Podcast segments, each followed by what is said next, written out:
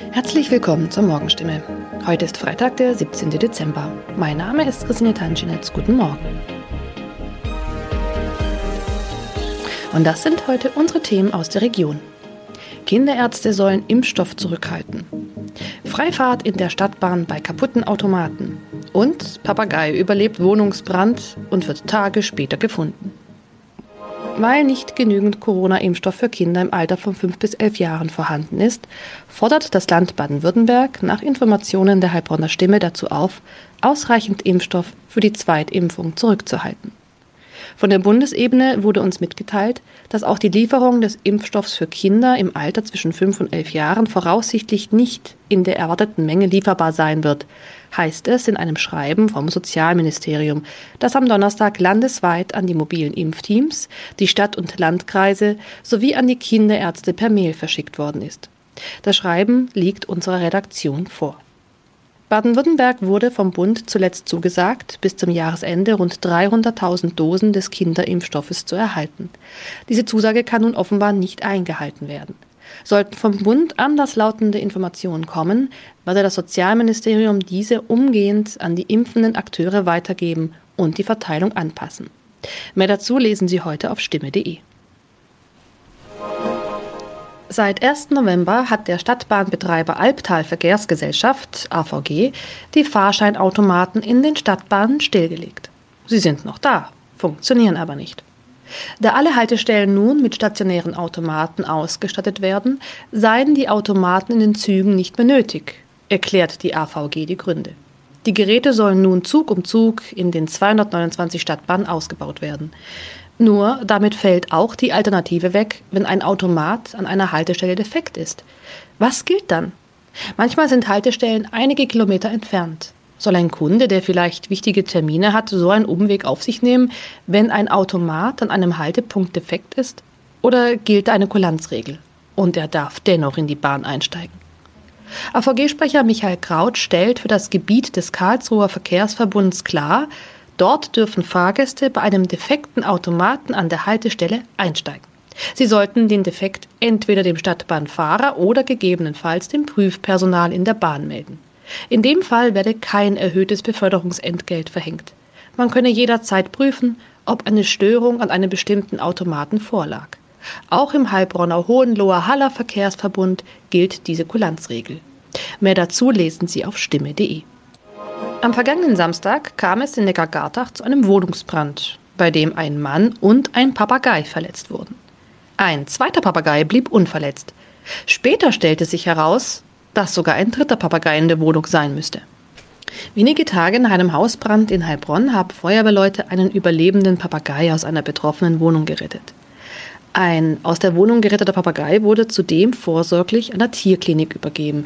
Der andere Vogel blieb am Samstag unverletzt. Doch damit war das Papageienproblem noch nicht gelöst. Denn am vergangenen Dienstag habe sich der verletzte Bewohner bei der Polizei gemeldet und mitgeteilt, einer seiner insgesamt drei Papageien müsste sich eigentlich noch in der Wohnung befinden. Tatsächlich entdeckten die Einsatzkräfte nach langer Suche den Vogel. Später konnten sie das Tier wohlbehalten an den Besitzer übergeben, wie es heißt. Soweit die Nachrichten aus der Region. Übrigens, die Corona-Fallzahlen in Stadt und Landkreis Heilbronn bleiben auf hohem Niveau, sind in den letzten Tagen aber deutlich zurückgegangen. Bleibt das so, wird am Sonntag die Ausgangssperre für ungeimpfte aufgehoben. Ob das eintrifft, erfahren Sie auf jeden Fall aktuell auf stimme.de. Haben Sie Kritik, Fragen oder Anregungen zu unserem Podcast? Dann schicken Sie einfach eine E-Mail an podcast.stimme.de. Weiter geht es hier mit Nachrichten aus Deutschland und der Welt mit unseren Kollegen und Kolleginnen aus Berlin. Ich verabschiede mich für diese Woche. Wir hören uns im neuen Jahr wieder und ich wünsche Ihnen eine besinnliche Weihnachtszeit und einen guten Rutsch. Vielen Dank und schönen guten Morgen. Ich bin Maja Däne und das sind heute unsere Themen aus Deutschland und der Welt. Corona-Test für Reiserückkehrer. Die geplante Einreisetestpflicht soll eine neue Infektionswelle stoppen.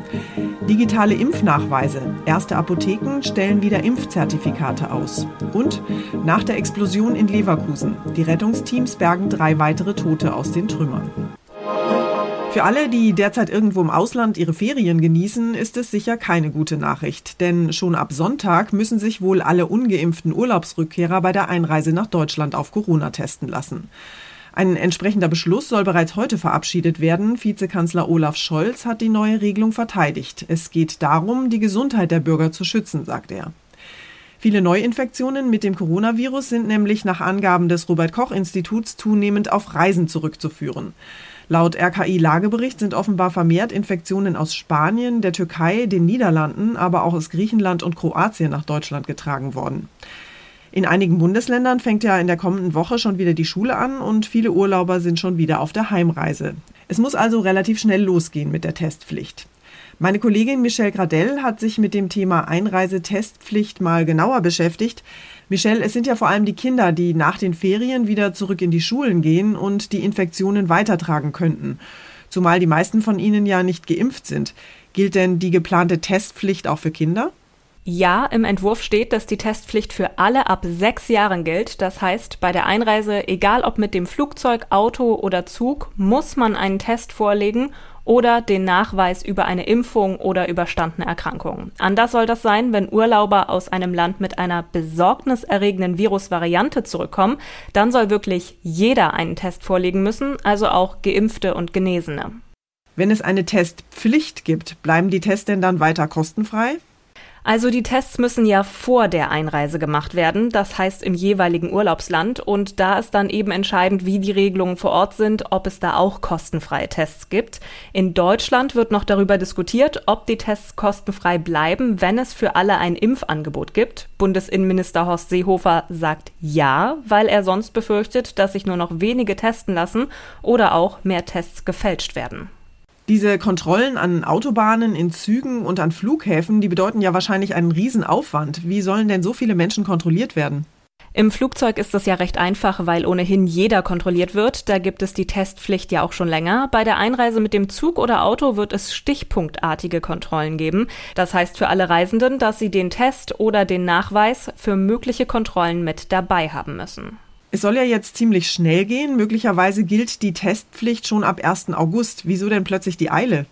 Es muss jetzt so schnell gehen, denn die Sommerferien enden in den ersten Bundesländern schon in der kommenden Woche. Und die Testpflicht macht nur Sinn, solange die Menschen noch im Urlaub sind. Deswegen steht im Entwurf schon der kommende Sonntag drin. Die Bundesregierung will so die Infektionswelle flach halten und sich mehr Zeit für Impfungen verschaffen. Die Impfquote ist mit knapp über 50 Prozent vollständig Geimpften zwar gut, aber noch weit von einer Herdenimmunität entfernt und die Impfkampagne gerät gerade über den Sommer immer wieder ins Stocken. Informationen zur Testpflicht für alle Urlaubsheimkehrer waren das. Dankeschön, Michelle. Die Impfkampagne in Deutschland ist ja so ein bisschen ins Stocken geraten. Dabei ist es mittlerweile vielerorts wirklich einfach und unkompliziert, an einen Impftermin zu kommen. In Berlin zum Beispiel sind ab heute Spontanimpfungen gegen Corona in allen fünf Berliner Impfzentren möglich. Und wer voll geimpft ist, der kann sich sein Impfzertifikat aufs Smartphone laden, um es beim Restaurant oder beim Museumsbesuch vorzuzeigen. Inzwischen stellen erste Apotheken auch wieder solche digitalen Impfzertifikate aus. Der Service war in der vergangenen Woche ja wegen einer Sicherheitslücke unterbrochen worden. Wer das Angebot nutzen möchte, der kann im Internet nachschauen, in welcher Apotheke in der Nähe das möglich ist. Unter mein-apothekenmanager.de kann man seine Postleitzahl eingeben, dass man eine Apotheke sucht, die das Impfzertifikat ausstellt und diese werden dann aufgelistet. Mitbringen muss man seinen gelben Impfausweis aus Papier und ein Dokument, mit dem man sich ausweisen kann. Genesene, die den vollständigen Impfstatus schon nach einer Dosis erlangen, brauchen außerdem ihr positives Testergebnis. Gestoppt worden war die Ausstellung, weil es dem Handelsblatt gelungen war, sich Zugriff zum Online-System, das die Apotheken benutzen, zu verschaffen. Alle Zugänge sind deshalb überprüft worden. Jan-Henner Reitze Nachrichtenredaktion. Drei Tage nach der gewaltigen Explosion in einer Leverkusener Müllverbrennungsanlage warten die Menschen in Leverkusen besorgt auf die Ergebnisse einer Umweltanalyse.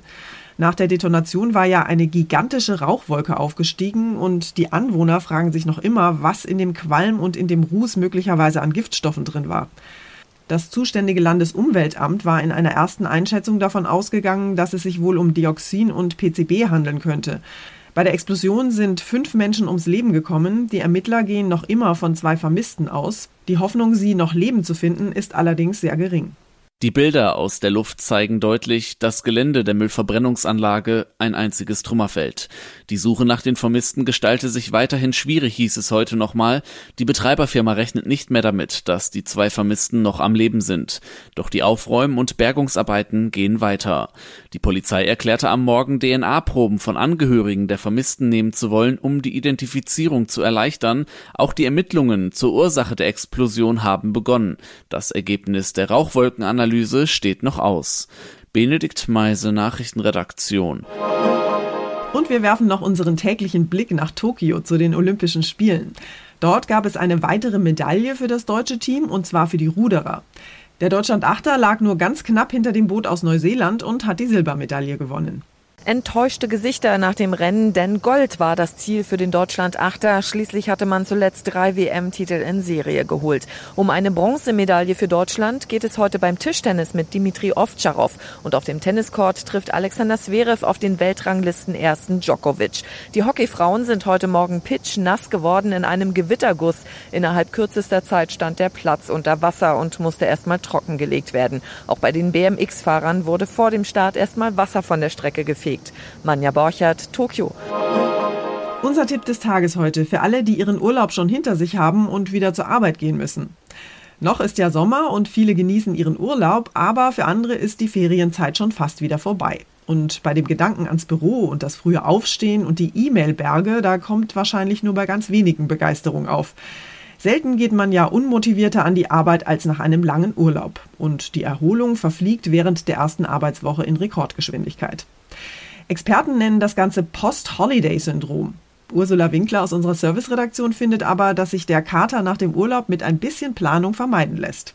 Ursula, erklär doch bitte erst nochmal, was das genau ist, dieses Post-Holiday-Syndrom. Syndrom ist hier ein bisschen irreführend. Es handelt sich nicht um eine Krankheit. Es ist eher ein vorübergehendes Tief. Das kennen wir ja. Nach wochenlang Sonne, Strand, Spaß, Reisen heißt es ganz plötzlich wieder rein in die Arbeitsklamotten und ab in den Job. Und diese Aussicht ist eben oft ein Downer. Es kommt ein Stimmungs- und ein Leistungstief im Job. Ausgelöst wird das, weil der Körper nach dem Urlaub im Entspannungsmodus ist und sich erst wieder an die Belastung gewöhnen muss. Allein ein anderer Tagesrhythmus mit frühem Wecker am Morgen, das kann schon eine ganz schöne Umstellung sein. Äh, das kann sogar bis zur Post-Holiday-Depression gehen, heißt es vom Institut für betriebliche Gesundheitsberatung. Was kann ich denn tun, um nicht sofort in die Stressfalle zu tappen? Toll ist, wenn man sich eine Übergangszeit schaffen kann. Also nicht Sonntagabend aus dem Urlaubsflieger steigen und ein paar Stunden später schon zur Arbeit hetzen, sondern lieber zwei bis drei Tage daheim umstellen. Wäsche waschen, Schlafrhythmus anpassen, innerlich auf den Alltag einstellen. Wenn man es so legen kann, dass man zum Beispiel erst am Mittwoch in den Job startet, dann steht ja auch schon bald wieder ein Wochenende vor der Tür. Das hilft schon mal. Und umgekehrt gerne auch etwas Urlaub mitnehmen in den Alltag. Beim Kaffeepäuschen in der Büroküche Urlaubserlebnisse austauschen, kleine Achtsamkeits- oder Meditations Übungen einbauen oder einfach mal alleine zurücklehnen und in Urlaubserinnerungen schwelgen. Tipps gegen das Tief nach dem Urlaub. Dankeschön, Ursula. Und zum Schluss cruisen wir heute mal mit ein paar waschechten Stars über die Autobahn, genauer gesagt über den Highway. Der US-Bundesstaat New Jersey will nämlich mehrere Autobahnraststätten nach Promis benennen. Statt Brookdale, Atlantic oder Ocean View werden die Tankstellen und Fastfood-Stops künftig Whitney Houston oder Frank Sinatra heißen. Die sind nämlich in New Jersey geboren und es ist allerhöchste Zeit, das herausragende Talent der Menschen in New Jersey mal zu zeigen, meint der Gouverneur des Bundesstaates. Insgesamt neun Raststätten entlang des knapp 280 Kilometer langen Garden State Parkway werden also umgetauft. Und zwischen Tankstopp und Pinkelpause können die Autofahrer dann demnächst in kleinen Ausstellungen mehr über das Leben der New Jersey Promis erfahren. Einer hat diese Ehrung allerdings bereits dankend abgelehnt, nämlich der ebenfalls in New Jersey geborene Sänger Bruce Springsteen. Der ist zwar mit Autobahnhits wie Working on the Highway weltberühmt geworden, verzichtet aber lieber trotzdem auf eine eigene Raststätte. Vielleicht erinnert ihn der Garden State Parkway in seinem Heimatstaat ein bisschen zu sehr an den Highway to Hell. Springsteens Version vom Höllenhighway ist jedenfalls ein Klassiker. Das war's von mir für heute. Ich bin Maja Däne und wünsche Ihnen ein schönes Wochenende. Tschüss und bis Montag.